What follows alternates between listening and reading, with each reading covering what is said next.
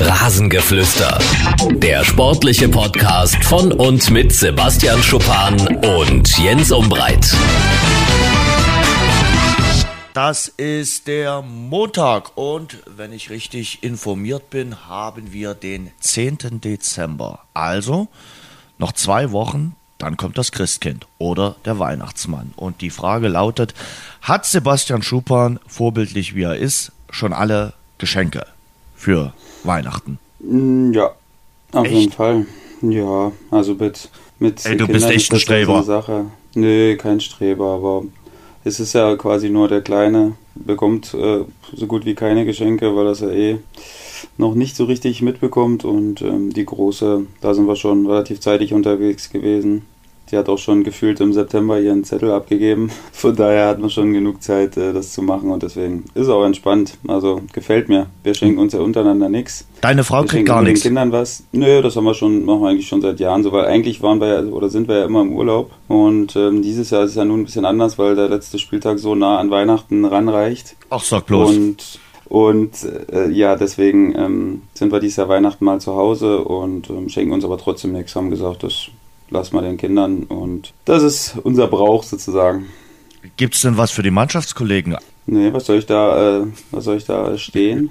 Ähm, ja, das wird irgendein- hinaus. Ich habe gesehen, hab gesehen von Inter Mailand, ein Stürmer hat seiner ganzen Mannschaft eine äh, Luxusuhr geschenkt. Der ist äh, Torschützenkönig äh, geworden.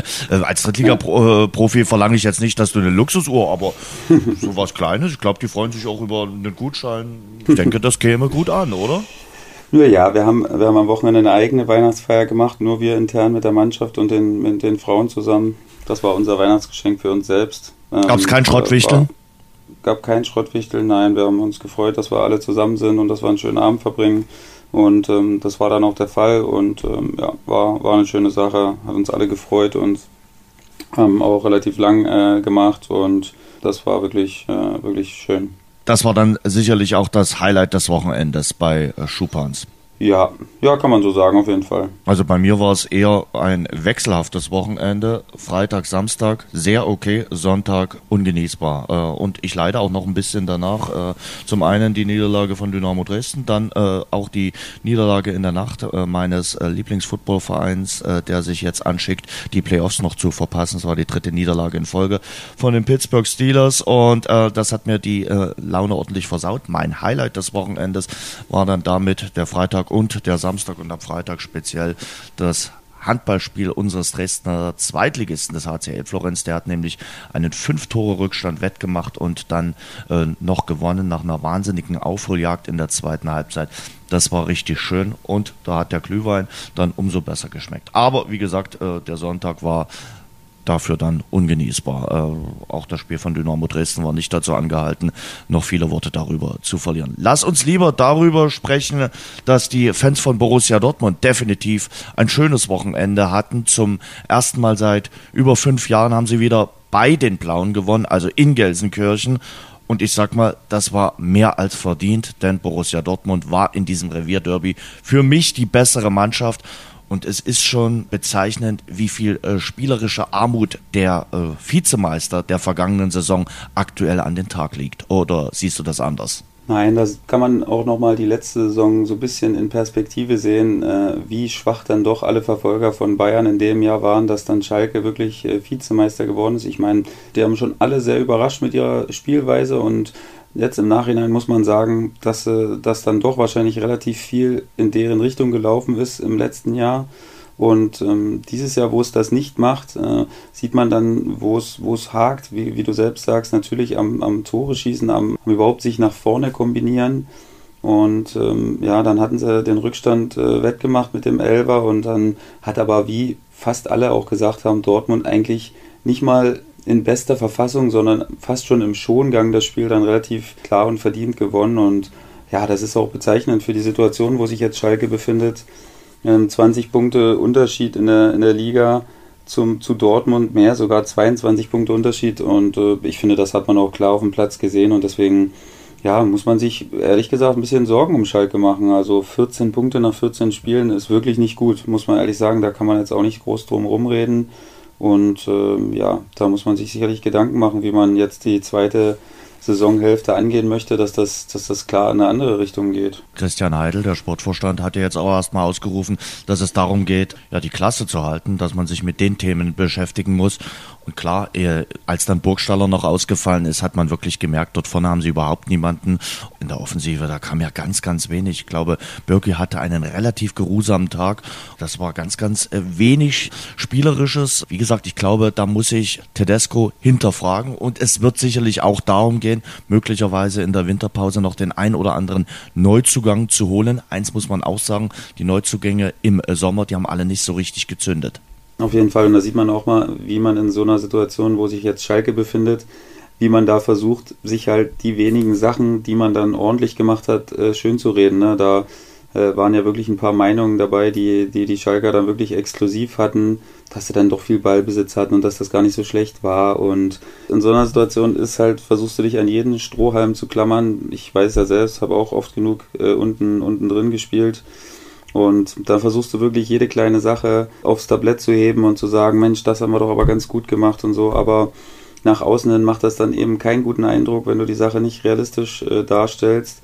Und ähm, deswegen, ja, Christian Heidel ist, glaube ich, super ruhig geblieben. Ich denke, beispielhaft auch für, für viele andere Vereine, die sich da mal vielleicht eine Scheibe abschneiden sollten. Und das, die sind wirklich meilenweit weg von ihren Erwartungen. Und da lassen wir jetzt mal diesen Vizemeister völlig außen vor, sondern sagen wir mal, die wollten unter die ersten sieben, acht dann, äh, ja, dann sind sie da immer noch meilenweit von entfernt und äh, er ist ruhig geblieben und äh, die werden das jetzt auch sicherlich über Weihnachten, es sind ja noch ein paar Spiele, von daher könnten sie noch mal ein bisschen Boden gut machen, aber aktuell äh, sieht es nicht danach aus, als wenn sie das machen würden, wenn man ehrlich ist. So sieht's aus. Und äh, der Christian Heidel quasi vom FC Bayern ist ja, auch wenn er keinen Vorstandsposten hat, Hasan Salihamidzic. Äh, die Bayern sind sportlich quasi wieder in der Spur, haben das kleine äh, Derby in Bayern mit 3 zu 0 gegen Nürnberg äh, gewonnen. Aber ich habe mich trotzdem gewundert, also über das Interview von Salihamidzic in der Welt. Zitat, in meiner bisherigen Amtszeit habe ich wahrscheinlich mehr bewegt als meine Vorgänger in deren gesamten Amtszeit beim FC Bayern. Reden ist Silber, Schweigen ist Gold, denke ich mir manchmal. Also wenn einer schon so viel über seinen Job reden muss, dann läuft irgendwas schief. Das hat er ja auch äh, gänzlich nicht belegt, die, diese These, die er da aufgestellt hat. Weil er es nicht kann. Ja, das ist dann schon, also ich meine, wenn du so eine Aussage triffst, dann solltest du eventuell auch äh, zwei, drei Belege dafür haben und äh, die dann auch anbringen, wenn du schon in so einer schwachen Position bist wie Salihamidzic im Moment. Dann macht es natürlich wirklich überhaupt keinen guten Eindruck, wenn du da jetzt so von oben herab sagst und über solche Leute wie Matthias Sammer zum Beispiel, weil den zähle ich auch als einer der Vorgänger äh, von ihm dazu äh, wenn du so redest, äh, puh, da musst du schon also entweder mit dem Rücken absolut zur Wand stehen und das so eine Art Trotzreaktion benutzt oder du hast einfach grenzenloses Selbstvertrauen und lebst völlig an der Realität vorbei.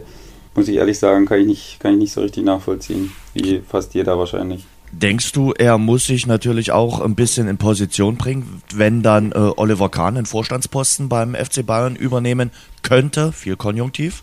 Ja, auf jeden Fall. Also ich denke, der hat das in Eigenregie gemacht und hat das auch so ein bisschen, wie du sagst, als Selbstschutz benutzt, weil ja, Oli Kahn ist natürlich eine ganz andere Persönlichkeit jetzt nach außen hin. Vielleicht äh, sieht er da seine Fälle ein bisschen davon schwimmen und äh, bangt um seine Position dann würde da noch selig zurechtbangen, weil bis jetzt habe ich da wenig Konstruktives gesehen, auch in Interviews. Ich äh, bin ja jetzt weit weg davon, immer direkt so diese, diese einhellige Meinung aller Leute zu benutzen. Versuche da schon immer so ein bisschen zwischen den Zeilen zu lesen, aber selbst wenn ich Interviews mit ihm vor dem Spiel, nach dem Spiel sehe, dann finde ich das so nicht so richtig Bayern-like und auch nicht so richtig souverän und wenig ganz klare Aussagen viel drumherum gerede und ähm, so stelle ich mir eigentlich, und äh, ich weiß, meine Vorstellung ist jetzt nicht die, die ganz Deutschland hat, aber so stelle ich mir eigentlich keinen Sportdirektor oder Sportvorstand bei, bei Bayern München vor. Und ähm, deswegen glaube ich, muss er da zu Recht ein bisschen bangen um seine Stelle. Er hat ja auch ausgeschlossen, ins äh, zweite Glied zu rücken. Er könnte sich zwar vorstellen, mit Oliver Kahn zusammenzuarbeiten, aber es kommt nicht in Frage, unter einem Sportvorstand Kahn zu arbeiten ja, dann äh, wird seine Zeit dann vielleicht dann doch irgendwann schneller vorbei sein, als es ist, wenn er es wenn so sieht, weil man war ja nicht in die ganzen Abläufe, bevor Salihamidzic äh, installiert wurde, da integriert und von daher kann man auch nicht sehen, in, in, was für einer Position oder mit welcher Stärke er diese Position bekleidet. Da hat man einen schwierigen Eindruck von außen, ich weiß es nicht und mit welcher Rückendeckung er da überhaupt arbeitet. Und deswegen, wie gesagt, ich kann mir es eigentlich nicht vorstellen, dass er das lange überlebt, wenn er das so weitermacht wie jetzt, weil das ist für mich weit weg davon, wie ich mir das vorstelle. Ich denke mal, das ist äh, wie im Supermarkt, wenn du äh, Champignons aus der Büchse nimmst. Da gibt es erste Wahl, zweite Wahl und es gibt auch dritte Wahl. Die stehen ganz unten im Regal. Und äh, ich glaube, bei den Bayern waren Philipp Lahm und Max Eber eher erste und zweite Wahl ja, kannst dir überlegen, was dann Bratzo Salihamidzic äh, im Vorjahr gewesen ist, als er auf dem Posten installiert wurde. Klar, muss man wahrscheinlich dann so sehen und dann war es wahrscheinlich auch so.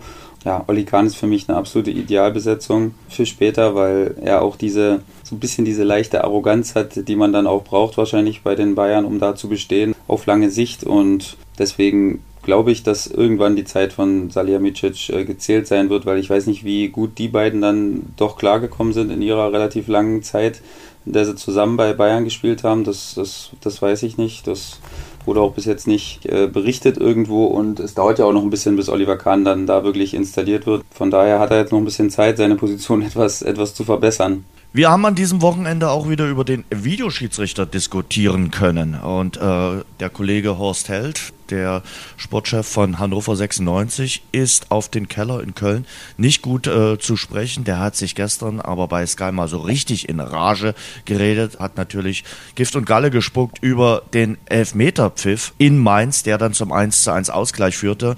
Den Auswärtssieg hätte Hannover 96 ganz, ganz dringend gebraucht. Aber es gab dann eben in der Schlussphase noch einen Elfmeter nach so einem ja, Mini-Rempler von Ostschölök gegen Mateta. Aber das war schon eher ein Schwälbchen, oder? Was der Mainzer da hingelegt hat. Und die Wut der Hannoveraner ist schon irgendwie zu verstehen. Was ich nicht verstehe, warum greift da dann keiner ein? Also warum sagen die dann nicht aus Köln Bescheid und sagen, ja, guck's dir wenigstens noch mal richtig an? Ja, wir hatten ja schon mal eine Zeit, wo wir darüber relativ intensiv diskutiert hatten. Und da waren wir uns ja einig, dass es nur bei klaren Fehlentscheidungen äh, eingegriffen werden sollte das Handspiel war für mich irgendwie keine klare Fehlentscheidung. Das war natürlich eine Situation, über die man diskutieren kann und wo es auch zwei Seiten gibt und ich beide verstehen kann im Nachhinein, weil es wirklich ein bisschen unglücklich aussah. Aber dass er da überhaupt eingegriffen hat und dass er da dann äh, fünf Minuten gefühlt unterbrochen hat und dann keinen Elfmeter gegeben hat, das ganze Spiel damit unruhig gemacht hat und irgendwie immer so ein Gefühl äh, dagelassen hat, oh, mh, hm, okay, wenn jetzt nochmal so eine Situation kommt, dann äh, wird es wahrscheinlich haarig und dann kam sie. Und absoluter Witz, also wirklich. Da muss man aber wirklich nicht nur über die Schiedsrichter sprechen, sondern auch über Mateta. Das ist absolute Frechheit. Der ist 1,90.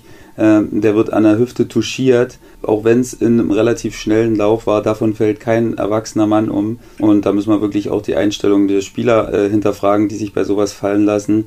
Da geht es natürlich um, äh, um viel, aber also wenn du so an einen Punkt gelangen willst, dann weiß ich nicht, wo wir angekommen sind und dass dann auch der Videoschiedsrichter sich das anguckt und immer noch bei der Meinung bleibt, das ist für mich einfach unerklärlich. Patrick Ittrich, glaube ich, äh, den ich eigentlich als äh, immer guten Kollegen äh, geschätzt habe, aber ich weiß nicht, ob er da vielleicht kurz pinkeln war und dass der Praktikant übernommen hat und ge gesagt hat, hier, also äh, nee, da traue ich mich lieber nicht ran, weil alles andere kann ich mir nicht herleiten, wie man nach Abschluss dieser Szenen zu der Meinung kommen kann, dass das Elfmeter war. Also tut mir leid. Und es gab ja auch ein bisschen Aufregung schon am Samstagabend äh, in Berlin. Da waren die Frankfurter nicht ganz einverstanden, dass sie in der Schlussphase keinen Elfmeter bekommen haben. Also an diesem Wochenende war mal wieder so ein Wochenende für die Schiedsrichter, was nicht so 100% gelaufen ist und wohl mal wieder viel über den Videoschiedsrichter diskutiert wurde, aber ich glaube, das werden wir immer mal wieder haben. Also da wird es immer mal äh, Pro und Contra geben bei dieser ganzen Thematik. Wir haben ihn nun und wir müssen damit leben. In der zweiten Liga ist es wieder genau andersrum. Da wird äh, dann gejammert, dass es keinen Videoschiedsrichter gibt bei bestimmten Szenen. Äh, Stichwort Bielefeld äh, gegen Sandhausen. Auch da gab es strittige Entscheidungen. Also das ist ein, ein Pro und Contra. Ich glaube, die, die eine Seite wünscht sich, wenn sie benachteiligt wird, dass es ihn gibt und äh, anders andersrum, wenn es ihn gibt, dann hofft man, äh, dass er häufiger eingreift. So ist es nun mal. Muss man damit leben. Ich denke, er wird auch demnächst äh, in der zweiten Liga kommen. Ja, ich hatte gestern nochmal bei Sky 90 eine relativ interessante äh, Diskussion mitbekommen, wo Maurizio Gaudino eventuell angeraten hat, dass da vielleicht auch mal so eine Art Ex-Profi auch mitsitzt und in ganz bestimmten Situationen ja, vielleicht einen kleinen Tipp geben kann. Aber wie viele Leute ist. willst denn du in diesem kurzen Zeitraum dort noch hinsetzen? Ich fand, wie gesagt. Ja, ich, ich rege ja nur zum Diskutieren an, Jens. Der hat das äh, vorgeschlagen und ja. das hat in der Runde auch. Äh, in der Runde auch eine kleine Bestätigung gefunden. Da saß noch Raphael van der Vaart und dann saß noch Rollo Fuhrmann da und Didi Hamann natürlich. Und äh, dann gab es die andere Meinung, wo Didi Hamann sagt, ähm, er würde sagen, nur noch bei Abseitsentscheidungen eingreifen, weil man da die kalibrierte Linie hat. Oder wenn der Ball hinter der Linie war oder nicht, da gibt es ja sowieso dann diese äh, Torlinientechnik. Und sonst bei Fouls nicht mehr eingreifen, um sich dann diese ganzen Sachen zu sparen. Aber da bin ich jetzt auch noch nicht weitergekommen. Du musst immer mit, mit, äh, mit Diskussionen leben. Ich glaube, wir können das nie ganz ausschließen. Du, man kann nicht 100% Sicherheit haben.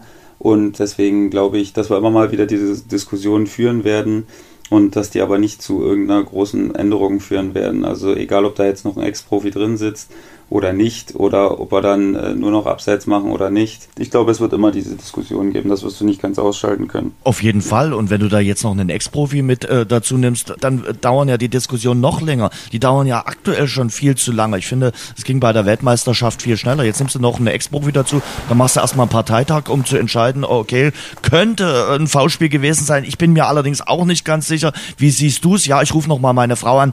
Nee, also von daher, das muss einer klar entscheiden und und äh, muss dann vielleicht nochmal zum Schiedsrichter sagen, guckst dir nochmal kurz an und dann muss eine Entscheidung her. Und ganz klar, es nimmt halt wirklich dem Spiel die Emotion, weil du immer so ein Gefühl hast, um Gottes Willen, vielleicht gilt es ja gar nicht das Tor, vielleicht hat ja irgendeiner in Köln was gesehen. Ja, ich glaube, die äh, ganzen Beteiligten haben sich jetzt schon so ein bisschen dran gewöhnt. Es ist ja auch ein bisschen immer Gewöhnungssache, sich an neue Sachverhalte ranzutasten und äh, irgendwann dann zu wissen, ah, okay, jetzt wird bestimmt nochmal kontrolliert. Also ich glaube, da haben sich die meisten jetzt schon äh, dran gewöhnt und äh, für die Zuschauer ist es dann doch wahrscheinlich das nervigste von allen, weil du dann eben nicht nochmal diese Emotionen so herstellen kannst, als wenn du sofort ein Tor machst und dich einfach freust, als wenn du dann nach zwei Minuten äh, nochmal äh, den, den Torschrei imitieren musst quasi. Klar, da wird es wird, auch nochmal laut, aber eben niemals so, als wenn du das Tor live machst und dann in derselben Szene dann jubelst. Das ist eben so, aber wie wir gerade gesagt haben, du kannst nicht alles haben am Ende. Du kannst nicht äh, hundertprozentige äh, Sicherheit haben und ähm, deswegen ja, müssen wir uns dann doch entscheiden, was wir wollen. Also wollen wir den Videoschiedsrichter wieder wegmachen, dann hast du wieder diese eklatanten Fehlentscheidungen, die auch menschlich sind, hin und wieder mal dabei. Oder eben wie jetzt, da musst du eben warten, dann nimmst du ein bisschen Emotionen aus dem Spiel und ähm, es ist nicht dasselbe. Deswegen, also, du wirst nicht alle zufriedenstellen können am Ende des Tages. Kurzer Blick in die zweite Bundesliga. Geht es da nur noch um Platz 3? Setzen sich Hamburg und Köln ab? Und reden wir darüber, wer sich möglicherweise die Spiele in der Relegation sichert? Für mich ist das ganz klar. Für mich wird das auch noch größer, der Abstand nachher, weil die einfach so gut sind. Und äh, dahinter eben dann eine Lücke klafft und die Mannschaften dann auch in Ordnung sind, aber eben nicht ansatzweise dieselbe Qualität wie Köln und Hamburg haben. Und von daher würde mich alles andere überraschen, als dass äh, Hamburg und Köln noch ein bisschen weiter wegziehen würden und ähm, sich dann aber ein sehr, sehr spannendes Gerangel um den Relegationsplatz äh, entwickeln wird, der dann meiner Meinung nach aber es schwer haben wird, äh, die Relegationsspiele zu gewinnen. Es sei denn, man spielt vielleicht gegen Nürnberg oder Düsseldorf, die sich da vielleicht irgendwie hinmauscheln oder vielleicht Hannover, aber der Rest scheint dann doch sehr, sehr schwer zu sein und es hat sich ja in den letzten Jahren immer bewahrheitet, dass das für den Zweitliga-Dritten dann doch eine schwere Sache ist und von daher gehe ich davon aus, dass wir da nicht ein absolut super starkes Team in die Relegation schicken werden. So schlecht finde ich aber Union Berlin jetzt gar nicht. Also die sind immer noch nee, ungeschlagen. Also möglicherweise hast du äh, an zwei äh, Abenden alte Försterei, du hast das Rückspiel in deinem Stadion, doch mal eine Chance, äh, um dafür Furore zu sorgen. Ich finde, der Tabellendritte der zweiten Bundesliga geht ja auch immer mit einer Menge Euphorie in die Spiele rein, anders als der Tabellen 16. Kommt drauf an, wie der sich dann auf Platz 16 äh, gerettet hat oder ähm, ob der dann noch abgerutscht ist. Also ganz aussichtslos halte ich es jetzt auch nicht. Und es hat sich ja in diesen Relegationsspielen hin und wieder, wenn auch selten, mal äh, der Tabellen Tabellendritte der zweiten Liga äh, durchgesetzt. Also ich glaube. Das letzte Mal ist schon eine Weile her, oder? Ich kann mich gar nicht erinnern, wer das letzte Mal. Ich glaube, es war Fortuna Düsseldorf gegen Hertha BSC. Okay, wann war das? 95? 95, also 95, also 96. Zehn Jahre her, ja, auf jeden Fall. Also, ich bitte dich. 2011, 2012 vielleicht. Also das hat sich auch dann mittlerweile ein bisschen entwickelt, dass das dann doch immer eine relativ nicht klare Sache war, aber schon eine, am Ende dann hat sich der Erstligist dann doch immer relativ souverän, sagen wir mal, durchgesetzt, weil die individuelle Qualität eben doch dann bei Wolfsburg zum Beispiel oder wer hat da noch mitgespielt? Der Hamburger SV. Der Hamburger SV. Der Klar, war prädestiniert. bekleckert. Mhm. Aber die haben sich dann doch irgendwie da, durch individuelle Qualität und natürlich äh, bei, in Hamburgs äh, Fall dann auch mit einem Quäntchen Glück äh, immer qualifiziert und deswegen habe ich nicht so eine große Hoffnung, auch wenn es Union wird und ich Union auch nicht schlecht finde, muss ich ehrlich sagen. Also ähm, habe ich dann trotzdem nicht so eine große Hoffnung, dass Union jetzt zum Beispiel, also wenn jetzt, sagen wir mal Hannover und Stuttgart, da würde ich dann doch Hannover und Stuttgart vor Union sehen. Liebe Grüße an die alte Försterei. Ihr könnt euch Hoffnung machen. Sebastian Schuppan äh, tippt nicht auf euch und das ist immer ein relativ gutes Zeichen. Es war übrigens 2012 äh, Fortuna Düsseldorf und 2009 hatte sich der erste FC Nürnberg äh, durchgesetzt. Gegen wen? Gegen Energie Cottbus. Das waren die beiden Clubs, die sich in der Relegation äh, zweite gegen erste Liga durchgesetzt äh, haben. Und wir gehen mal in die dritte Liga. Da gab es äh, einen Trainerwechsel beim FC Karl Zeiss Jena, die seit Wochen äh, eine Talfahrt hinlegen. Zuletzt drei Niederlagen in Folge. Marc Zimmermann hat das seinen Job gekostet. Der war seit Sommer 2016 im Amt, hatte die Thüringer souverän zurück in die dritte Liga geführt. Letzte Saison souverän den Klassenerhalt geschafft. Jetzt lief es nicht mehr. Jetzt ist ein neuer da. Ein, ein, Name, der schon oft gehandelt wurde in diesem Sommer, in diesem Herbst. Lukas Kwasniok vom Karlsruher SC war dort Nachwuchstrainer, war wie gesagt im Sommer bei Erzgebirge Aue im Gespräch, war auch hier in Dresden gehandelt worden. Mike Walpurgis hat ja dann das Traineramt übernommen und ist jetzt bei Karl Zeiss Jena. Was sagst du zu den Wendungen in äh, Thüringen, die es da in den letzten Tagen, in den letzten Stunden gegeben hat? Also erstmal äh, nochmal kurz zu Marc Zimmermann. Äh, das tut mir echt ein bisschen leid, weil ich Marc Zimmermann eigentlich immer als, äh, als, als guten Typen auch gesehen habe und auch hat mir gefallen, wie, wie Jena zumindest das offensiv gemacht hat. Also die waren immer sehr torgefährlich und haben, haben gepflegten, mutigen Ball auch gespielt nach vorne und hatten dann aber natürlich dementsprechend arge Probleme hinten. Und wir haben das schon in der Mannschaft letztens mal besprochen, in unserem Spiel letzte Woche, da hat man schon gesehen, dass die Chemie zwischen Trainer und Team jetzt nicht so überragend war, weil da wurden dann doch ein paar giftige Worte untereinander ausgeteilt während des Spiels. Und äh, da haben sich auch die Spieler nicht zurückgehalten und haben da derbe Sachen zurückgeschrien, dass man eigentlich nicht so kennt. Also ich habe sowas noch nie zu einem eigenen Trainer gesagt, was da, was, was da für Worte. Ja, weiß ich, kann ich gar nicht mehr so Wort zu Wort drüber, aber man sagt so, sowas sagt man nicht zum Trainer, zu einem eigenen Trainer zurück. Also da waren schon äh, ein paar Worte dabei, die nie jugendfrei waren. Und deswegen hatte man zumindest schon so ein, aus unserer Sicht und diesem einen Spiel kleinere Risse feststellen können. Und klar, jetzt war es natürlich ein super wichtiges Spiel äh, gegen Meppen und äh, sie haben wieder geführt und haben die Führung dann zum wiederholten Male nicht äh, über die Zeit drücken können. Und ähm, das sind dann halt auch irgendwie die Mechanismen, die es dann im Fußball gibt. Und die sind dann mittlerweile auf einem Abstiegsplatz gewesen und haben dann wahrscheinlich keine andere Möglichkeit mehr gesehen. Und äh, Lukas Kwasniok, der ist ja auch nicht nur oft gehandelt worden bei den Mannschaften, sondern der ist auch hier im Podcast schon öfter gefallen, der Name. Und äh, ich finde es sehr, sehr interessant, ehrlich gesagt. Ich bin super gespannt, wie er das lösen wird, weil wir kennen ihn ja aus diesem Podcast, den wir damals auch mal verlinkt hatten. Ich glaube, Schlüsselspieler-Podcast heißt das. Und da kam er dann doch sehr, sehr sympathisch und auch sehr innovativ rüber. Und ich bin gespannt, äh, wie er seine Sachen, die er auch damals äh, benannt hat, äh, jetzt in einem Profiverein umsetzen kann. Seine erste Aufgabe hat äh, Lukas Kwasniok dann bei 1860 München am äh, kommenden Sonntag. Ja, auch äh, ein schwieriges Brett, äh, was die Thüringer da vor der Brust haben. Und wir haben über ein Team äh, selten bislang gesprochen. So heimlich, still und leise haben sich äh, die Jungs von Thorsten Siegner vom Hallischen FC dort oben festgesetzt. Und die können mit mehr liebäugeln als möglicherweise nur mit Platz 4. Platz 3 ist in Sichtweite, nur ein Punkt entfernt von ähm, KfC Uerding. Auch der Karlsruher SC ist nicht weit weg.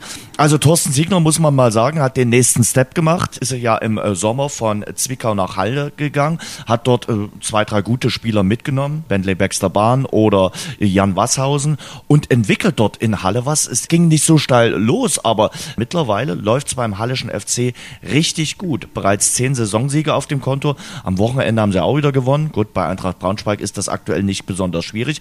Aber Hut ab, was die da leisten äh, in Halle klar, kann man nicht viel gegen argumentieren. Haben jetzt auch einen Lauf aktuell und gewinnen äh, schwierige Spiele auch äh, in Münster zu gewinnen ist sicherlich nicht leicht. Wir hatten davor gegen uns gewonnen und hatten jetzt auch ein paar Auswärtssiege in Folge. Jetzt wieder gegen in Braunschweig gewonnen und glaub mir, in der dritten Liga ist nichts leicht. Egal gegen wen du da spielst. Das, das war flapsig gesagt von mir. Ich weiß schon, wie du es gemeint hast. Aber ich sag's nur, weil das war auch ein relativ enges Spiel und äh, haben ganz am Anfang ein Tor gemacht. Ich habe mir die, die Highlights da angeschaut und ähm, ja, Braunschweig hat sich versucht, mit Händen und Füßen zu wehren, aber das ist dann auch halt so ein Spiel, was du, was du gewinnst, wenn du oben stehst und einen Lauf hast und gegen eine Mannschaft spielst, die sich alles super hart erarbeiten muss, jede kleine Sache. Ja, jetzt stehen sie natürlich dann zu Recht da oben in dieser in dieser äh, Spitzengruppe, die sich da jetzt schon so ein bisschen abgesetzt hat, weil es war ein bisschen doof für die Liga, wie ich jetzt fand, dass diese direkten Duelle die es jetzt am Wochenende gab, alle für die Spitzenmannschaften ausgefallen sind und nicht für die verfolgenden Mannschaften, dass Rostock verloren hat, dass Wien verloren hat.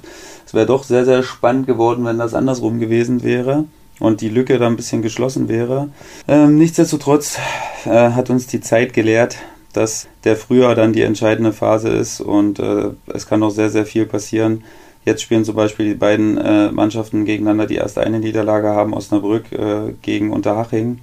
Da bin ich dann doch sehr gespannt, äh, ob da jemand seine zweite Niederlage einstecken muss. Und ähm, ja, vor Halle kann man, wie gesagt, nur einen Hut ziehen. Neue Mannschaft zusammengewürfelt. Thorsten Ziegner hat da eine gute Teamchemie, glaube ich, auch äh, erschaffen. Ähm, das sieht mir da alles sehr homogen aus und ähm, da freut sich jeder für den anderen. Die Leute, die auf der Bank sitzen. Ähm, das gefällt mir, wenn ich das sehe und äh, von daher stehen die auch sicherlich äh, nicht zu Unrecht da oben. Ja, in der Liga seit sieben Spielen ungeschlagen. Letzte Niederlage gab es gegen Hansa Rostock Mitte Oktober.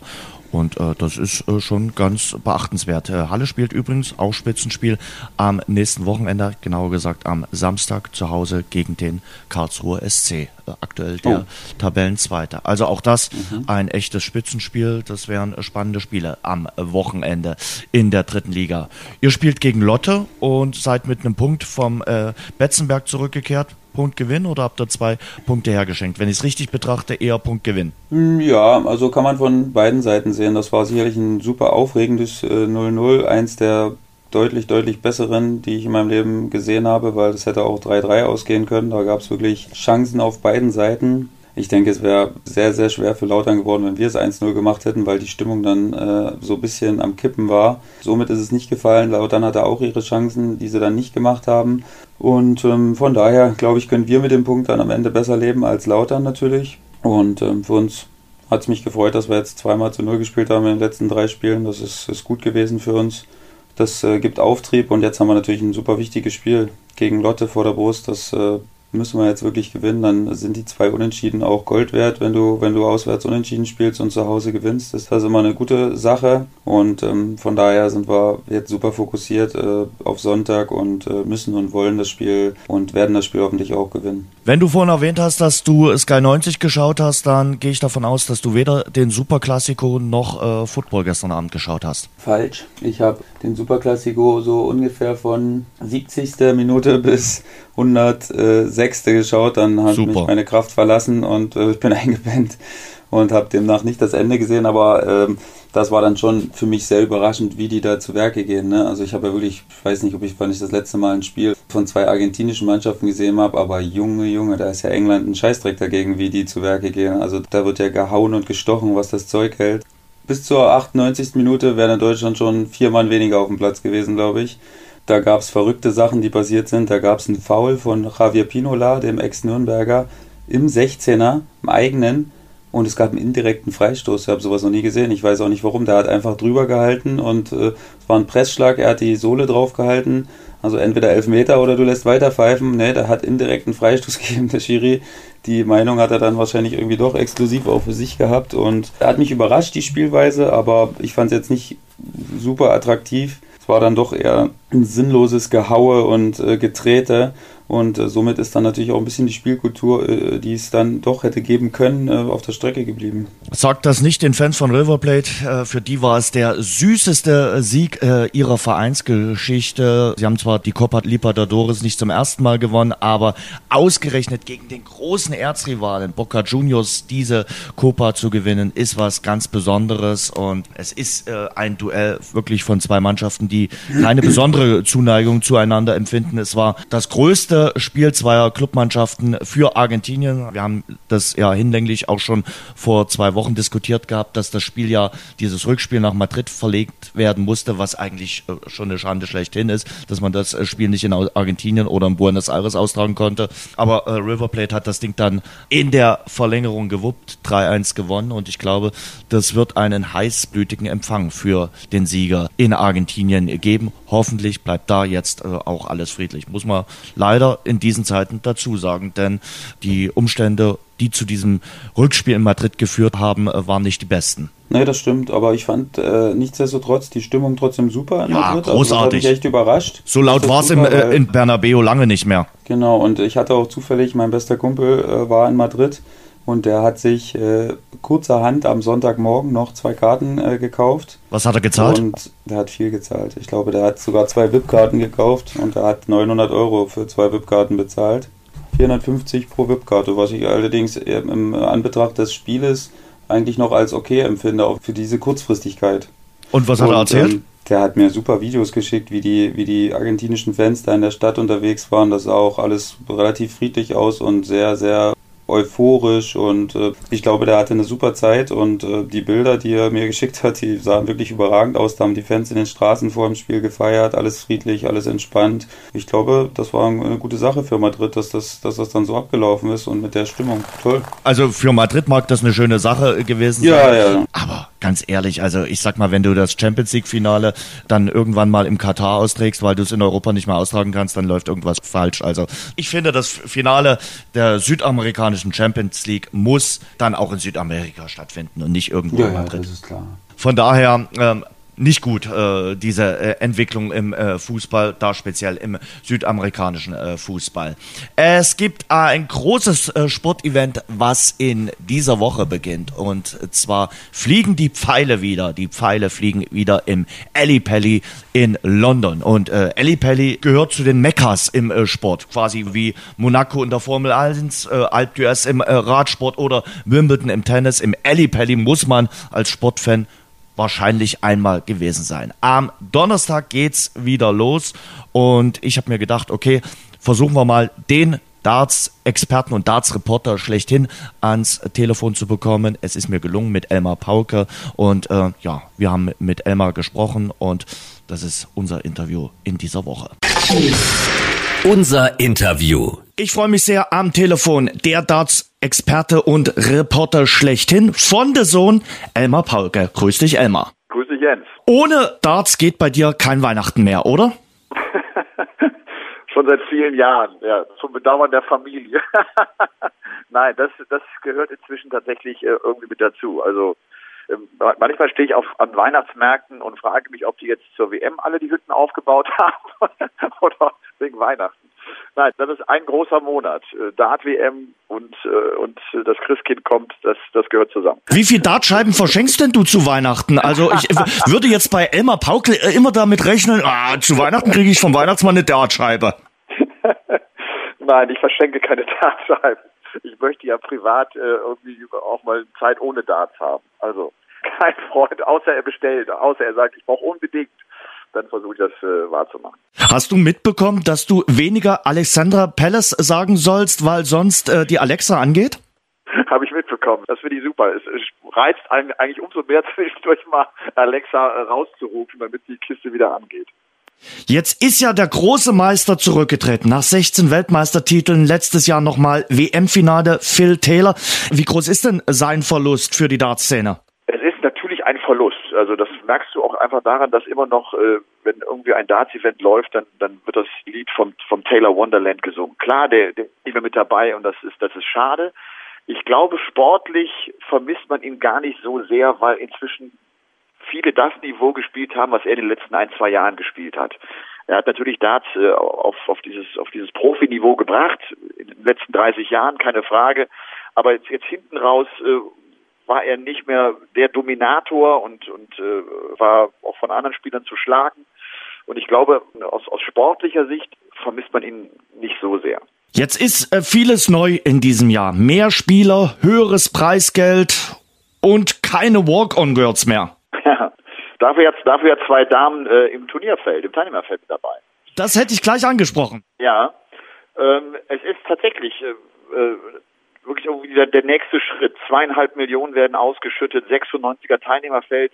Das heißt, wir haben viele Tage mit Nachmittagssessions. Das wird also für alle, die daran beteiligt sind, äh, Zuschauer wie, wie für die, die kommentieren und arbeiten, wird es eine sehr anstrengende WM werden. Ähm, ich bin gespannt, ob wir später sagen werden, das war super und das so soll es sein, oder ob wir nicht vielleicht doch denken, komm, ein 72er Feld reicht, weil jetzt noch mehr Qualifikanten mit dabei sind. Vielleicht braucht es das auch nicht. Ähm, müssen wir, glaube ich, abwarten. Und wir haben, du hast schon gesagt, äh, zwei Frauen äh, zum ersten Mal im äh, Starterfeld. Ändert sich möglicherweise dadurch auch die ganze Darts-Kultur, sowohl auf der Bühne als auch im Publikum? Das glaube ich nicht. Das glaube ich nicht. Die PDC hat übrigens von Anfang an immer damit geliebäugelt, auch Frauen auf dem Circuit mit dabei zu haben. Die dürfen ja alle spielen. Sie, sie müssen sich halt bislang qualifizieren, um, um bei dem Turnier mit dabei zu sein, was sie zu selten geschafft haben. Aber Anastasia Dobromislova, die Russin, die jetzt auch dabei ist, die war auch 2009 schon mal mit dabei, hat damals aber ihr Vorrundenmatch verloren. Ich glaube, Barry Hearn, der Chef, äh, der hat auch diesen Schritt gemacht, um Frauen noch mehr zu motivieren, daran teilzunehmen und, und, und sich einzulassen auf Darts und auch sich einzulassen auf diesen PDC-Circuit. Und ähm, ich habe so ein bisschen Sorge, dass, dass, dass das spielerisch ehrlich gesagt nicht unbedingt reichen wird. Die, die, die Ladies, die spielen so ein Mitte 80er Average. Ob das ausreicht, ob das gut genug ist, wir werden es sehen. Es wird auf jeden Fall spannend sein, weil dieser Laden, diese ganze Dartszene ist ein Macho-Laden. Und äh, für jeden Mann, der auf der Bühne steht und gegen eine der beiden Damen antreten muss, äh, ist das auch eine Frage der Ehre in diesen, in diesen Kreisen. Ich finde es schön. Ich fände es auch super, wenn die, wenn die ein paar Runden gewinnen würden. Ich, ich drücke ihnen die Daumen und das wird spannend. Wenn es ein Macho-Laden ist, dann vermissen doch die Jungs die äh, Walk-on-Girls, oder? Äh, so und so. Ganz ehrlich, meine persönliche Meinung ist, ich kann sehr gut nachvollziehen, warum man auf Walk-on-Girls verzichtet. Ich glaube, das Bild der Frau äh, im Jahr 2018, 2019 ist nicht mehr das, dass sie als äh, Walk-on-Girl auf eine Bühne kommen, damit man das äh, Bild verschönert. Äh, ich kann das sehr gut nachvollziehen. Und trotzdem vermissen einige die Walk-on-Girls, weil sie sagen, Mensch, die waren doch immer mit dabei. Warum, warum eigentlich nicht? Und es sind mehr deutsche Spieler auch äh, dabei in diesem Jahr. Ist der größte deutsche Hoffnungsträger ohne Zweifel Max Hopp, weil er eigentlich eine richtig gute Saison gespielt hat? Wir haben vier Deutsche mit dabei und ich finde, wir haben drei Spieler, die eine echt gute Saison gespielt haben. Allen voran, wie du sagst, Max Hopp mit zwei Turniersiegen. Jetzt ist er die Nummer 32 der Welt. Der ist zum ersten Mal bei einer WM gesetzt. Negativ daran ist, dass er dann in seiner zweiten Runde schon auf Michael van Gerven treffen wird, weil die 1 auf die 32 trifft in diesem, in diesem Turniertableau. Ich glaube, da, da ist wahrscheinlich dann Endstation für Hopp. Das heißt, wir werden, wir werden ihn nicht im, im Viertel- oder Halbfinale äh, sehen, was vielleicht der eine oder andere hofft, weil dann auch die Auslosung gar nicht so gut für ihn ist. Man muss insgesamt sagen, dass, dass die deutschen Spieler im Jahr 2018 einen großen Schritt gegangen sind. Das, das waren nicht nur die Ergebnisse jetzt auf den TV-Bühnen und nicht nur die Turniersiege, die zwei von, von Max Hopp, wir haben mit Gabriel Clemens einen, der hat sich gerade die Tourcard geholt. Der stand in einem Pro-Tour-Finale. Der hatte Matchstarts gegen Gary Anderson in diesem Finale. Wir haben mit Martin Schindler einen, der, der im Finale der World Youth Championship stand, der Halbfinals erreicht hat, der also auch konstant gut gespielt hat. Und die drei haben sich auch direkt über die Rangliste qualifiziert für die WM. Das haben wir noch nie gehabt. Also von daher eine ganz tolle Entwicklung. Und äh, das macht Mut für die Zukunft und Mut für die nächsten Jahre. Ich glaube, wir werden in, bei dieser WM noch, noch nicht die Situation haben, dass einer von denen ganz durchmarschiert oder ins Viertelfinale marschiert. Ich glaube, da brauchen wir noch ein bisschen Geduld, aber die Entwicklung geht genau in die richtige Richtung. Elmar, ist äh, Alessandra Palace äh, gut gelüftet? Ich frage deshalb nach, weil es ja diesen Eklat gab beim äh, Grand Slam of Dart äh, im Achtelfinale zwischen äh, Wesley Harms und Gary Anderson. Da hat der eine dem anderen vorgeworfen, er habe Blähungen. Glaubst du, sowas kann sich wiederholen? Und äh, ja, was hast du davon gehalten? Ich habe mich ganz ehrlich äh, kaputt gelacht. Ich habe mich kaputt gelacht gerade über das Interview, äh, was dann die, das war ja über das niederländische Fernsehen, äh, RTL 7, geführt hat mit Gary Anderson. Da haben sich zwei erwachsene Menschen über einen Furz unterhalten. Und da hat der eine gesagt, oh, ich habe ich hab nicht gefurzt. Ich, ich schwöre beim Leben meiner Kinder, ich habe nicht gefurzt. Ich dachte, er hätte so schlimme Blähungen er tat mir schon ein bisschen leid, dass es, dass es so schlimm um seinen Magen aussieht. Das ist doch komplett albern. Und das Schlimme ist ehrlich gesagt, jetzt war so aus der, aus dem, aus der, aus der Dart-Szene heraus. Man, auch die, auch die PDC, sie ärgert sich eigentlich, weil plötzlich die Medien sich auf genau auf so eine Geschichte stürzen, auch die BBC und sowas in England. äh, um, um das Thema Darts nochmal aufzugreifen. Man, da, da ist der Sport viel zu gut inzwischen für, als dass wir es über irgendeinen Furz oder es soll übrigens einer von den Securities gewesen sein, der ganz schrecklich gepupst hat. Und Gott hat ihn selig. Also ich finde es auch nicht so schlimm. Es war halt nur ein Pups. Äh, das Thema ist unheimlich hochgekocht worden und es lenkt so ein bisschen ab von dem, was, was da eigentlich passiert. Und das finde ich schade. Die deutschen Fans haben natürlich äh, auch so ein bisschen äh, die Darts-WM für sich annektiert. Also viele reisen gerade zwischen den Jahren dort rüber, wollen Party machen, feiern dort. Im letzten Jahr war es schon ja für den ein oder anderen too much, weil es dann gab es die deutschen Gesänge, die äh, Sticheleien, auch speziell gegen die Holländer. War das für dich dann so ein bisschen zu viel? Ich finde auch nicht, ich, ich mag auch nicht jeden Gesang und jeden Fußballgesang, den es äh, auf Darts-Turnieren gibt. Aber ich glaube, das, das ist einfach so, wenn dieser Zirkus so groß wird und er wird so groß. Wir haben jetzt in Deutschland 400.000 Fans live vor Ort Turnieren gehabt. Äh, das, das ist einfach so, dass dann auch Leute Gesänge anstimmen, auch nicht toll finde. Aber ich finde schon klasse, was für eine Begeisterung da ist. Ich meine, wir haben das Ganze begonnen 2004, 2005. Damals äh, keiner auf die Idee gekommen, als, als Deutscher sozusagen zum WM-Austragungsort zu fahren. Auch 2008 noch nicht, als man dann zum Ellipelli wechselte diese Entwicklung ist, die, die finde ich super. Und das ist, das ist klasse. Das, das ist ja beinahe wie Mekka. So, da, da musst du, da musst du hin, da musst du einmal gewesen sein. So, das muss, steht auf deiner To-Do-Liste irgendwie ganz oben drauf. Das, das ist schön. Die, alle Gesänge, wie gesagt, das, das finde ich dann auch nicht so toll. Aber ich glaube, das muss man akzeptieren, dass das so ist, dass, dass auch andere Menschen da sind, die vielleicht einen anderen Geschmack haben. Auf jeden Fall. Äh, dann lass uns nochmal dazu kommen, die Favoriten. Wenn du jetzt fünf Favoriten nennen könntest, wer wäre das? Fünf Favoriten. Ähm, ganz oben auf der Liste äh, steht das Duo Gary Anderson, Michael van Gerven. Danach kommt so eine Zeit lang nix, finde ich, die, die, die bestechen. Die sind zurzeit mit Abstand die beiden Besten auf der Tour. Äh, dann kommt eine Gruppe mit Mensur Suljovic, mit äh, dem Bully Boy Michael Smith, mit James Wade, der zwei Major-Turniere in Folge gewinnen konnte im Herbst dieses Jahres. Da kommt auch Gervin Price, glaube ich, mit dazu in diese Gruppe rein, der den Grand Slam of Darts auch gewonnen hat. Die sind gefährlich. Die können auch so eine WM gewinnen, wenn es für sie gut läuft. Und dann sind wir schon bei, bei fünf, sechs, sieben Kandidaten. Also das macht diese WM echt so spannend äh, in 2019. Das ist ja die WM 2019, weil das Finale am 1. Januar 2019 gespielt wird. Äh, das macht es so spannend, weil es offen ist und weil wir echt abwarten müssen, wie das, wie das Rennen läuft. Und der Außenseiter-Tipp, denn letztes Jahr Rob Cross hatten viele zu Beginn natürlich nicht auf der Rechnung. Ein Freund und Darts-Experte hat mir gesagt, äh, frag mal nach Dimitri Vanderberg. Ja, hat jetzt auch das, das, das World Youth Championship Finale gegen, gegen Martin Schindler gewonnen. Der hat ja den Titel als allererster verteidigen können. Der gefällt mir gut, weil er auf großen Bühnen ganz schön gut ist. Ich, ich nehme mal als Außenseiter sogar einen Christoph Ratajski mit rein. Das ist ein Pole, der in diesem Jahr fantastisch gespielt hat. Der, und das aus einer Weltranglistenposition außerhalb der Top 50 heraus. Der könnte übrigens gefährlich werden. Und ich finde auch Adrian Lewis und Raymond van Barneveld. Ich glaube eigentlich, das reicht die Konstanz nicht, um das zu machen. Aber wenn die mal so einen kleinen Lauf kriegen, und äh, sie haben im Ellipelli schon gezeigt, dass sie das können und, und dass sie da sehr gut sein können, dann könnten auch das zwei sein, die vielleicht am Ende noch im Rennen sind. Ich habe es am Anfang gesagt, es ist vieles neu in diesem Jahr. Äh, wer den Paul gehören will, braucht des Sohn. Was habt ihr euch einfallen lassen? Äh, was macht ihr rund um die Weltmeisterschaft? Was gibt's bei euch auf des Sohn in den Wochen der Darts WM? Also zum einen, klar, die Übertragungstage sind wie gesagt sehr lang. Es gibt, glaube ich, nur drei Tage, und die WM geht ja vom 13. Dezember bis zum 1. Januar. Es gibt nur drei Tage mit einer Abendsession, ansonsten sind es nur Doppelsessions. Das heißt, wir sind also acht, neun Stunden auf Sendung. Wir haben ein Potpourri an äh, Co-Kommentatoren mit dabei. Wir haben uns äh, ehemalige WM-Teilnehmer geschnappt und das finde ich eine verdammt gute Idee. Also ich werde zum Beispiel beginnen mit René Adams. René Adams hätte fast mal Michael van Gerven im Ellipelli geschlagen und das war eine gute Geschichte. Äh, der wird die WM mit mir an Tag eins eröffnen. Wir haben Robert Marianovic, der ja auch ein Teilnehmer ist. Wir werden Max Hopp am Mikro haben. Wir werden Kevin Münch dabei haben, der letztes Jahr die Überraschung schaffte und, und Adrian Lewis schlug. Ich werde jeden Abend, werde ich übrigens, äh, weil ja auch Social Media in diesen, in diesen Kreisen so wichtig ist, ich werde jeden Abend so einen Betthupferl machen und werde ein Instagram Live-Video haben mit Schalten zu. Ich habe mit Russ Bray schon gesprochen, dem Caller.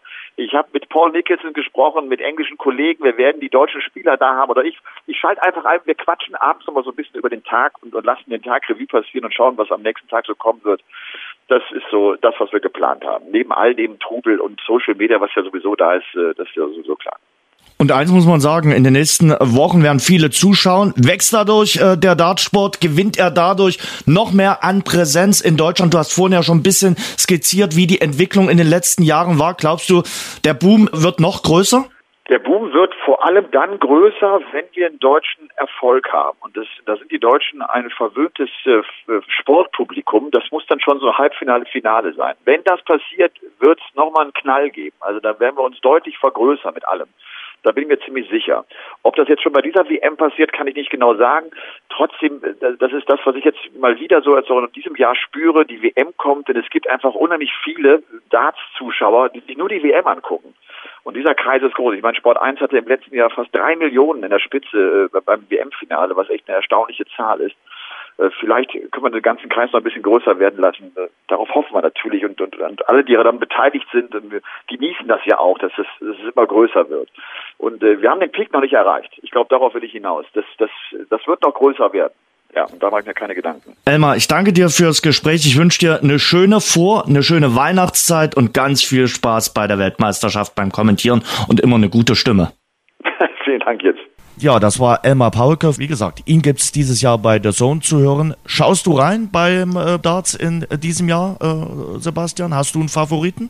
Ich denke schon, dass ich mal reinschaue. Na klar, also ich bin jetzt nicht so der absolute Darts-Experte, kenne natürlich die Namen, die da unterwegs sind und ähm, Phil Taylor ist nicht mehr dabei, das weiß ich auch. Und äh, somit, ja, dann die üblichen Verdächtigen, Michael van Gerven, äh, Raymond van Barneveld, äh, Gary Anderson und äh, Cross und wie sie alle heißen, werden sich da fetzen und äh, klar, ich werde auf jeden Fall mal reinschalten. Also ich werde jetzt nicht jeden Tag äh, mir das Rot anstreichen und äh, von der ersten Sekunde dabei sein, aber werde sicherlich öfter mal reinschalten und die und die Spiele sehen, weil das dann doch eine coole Sportart ist und äh, sehr spannend dann teilweise auch und äh, wie du schon gesagt hast, die Stimmung im Pelli ist, ist Wahnsinn.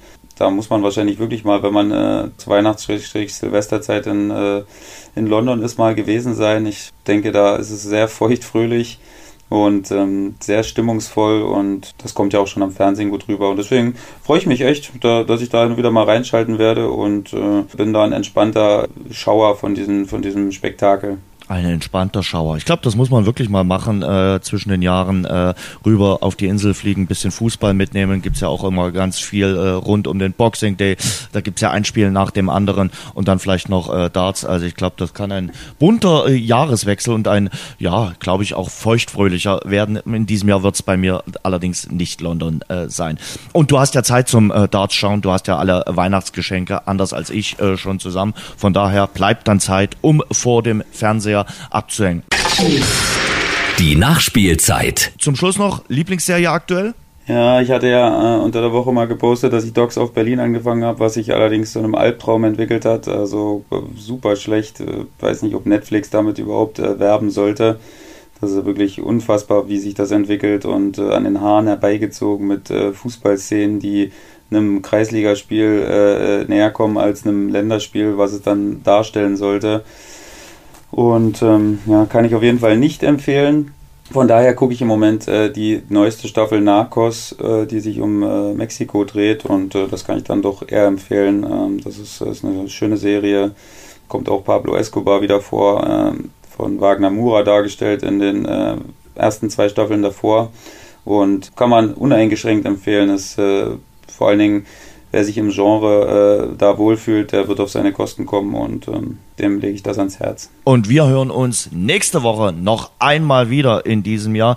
Das wird dann unsere letzte Ausgabe des Rasengeflüsters für 2018 werden, äh, bevor wir dann. Montag am 24. nehmen wir nicht auf, Jens. da kannst du vielleicht bist du ja auch noch nicht, vielleicht bist du ja auch noch nicht aus Duisburg zurück. Kann ja sein, dass äh, noch das ist auch im Schneegestöber eine Möglichkeit. Ich weiß, du wünschst mir alles Gute. Danke dir, Sebastian, dafür für die guten Wünsche. Aber ich verspreche dir, äh, das Christkind wird mich irgendwie beschenken und ich werde rechtzeitig da sein und werde meinen Weihnachtspullover anhaben. Apropos, äh, hast du so einen schönen Weihnachtspullover, wie er äh, in diesen Jahren ja, ja jetzt wieder in ist, so schön bestickt mit einem Weihnachtsmann drauf? Habe ich in der Tat nicht, Jens, und werde ich mir Vielleicht, wahrscheinlich auch nicht zulegen. Warum? Aber also, ich kann mir gut vorstellen, wie der bei dir aussieht. Äh, äh ja, ich könnte mir da aber noch viel schöner bei dir vorstellen. Also du gehst jetzt bitte mal in den Fanshop der Würzburger Kickers, guckst dort nach, ob es dort mhm. Einen äh, Weihnachtspullover äh, gibt, ziehst den an und postest ein schönes Bild von dir. Das wäre meine Wochenaufgabe für dich. Ich schau mal, Jens. Ja, das heißt, so leck mich am Arsch. Nee, nee, das ist nämlich schon ernst, deine Ratschläge. Ja, ja. Ansonsten hören wir uns am nächsten Montag wieder. Denkt dran, bewertet uns gerne bei iTunes, abonniert uns, empfehlt uns weiter. Wir hören uns nächsten Montag wieder. Ich wünsche euch eine schöne Woche. Bis dahin. Tschüss. Ja, macht's gut. Ciao. Das war das Rasengeflüster für diese Woche. Nächsten Montag sind die Jungs wieder zurück. Alle Infos findet ihr im Netz unter rasengeflüster.de.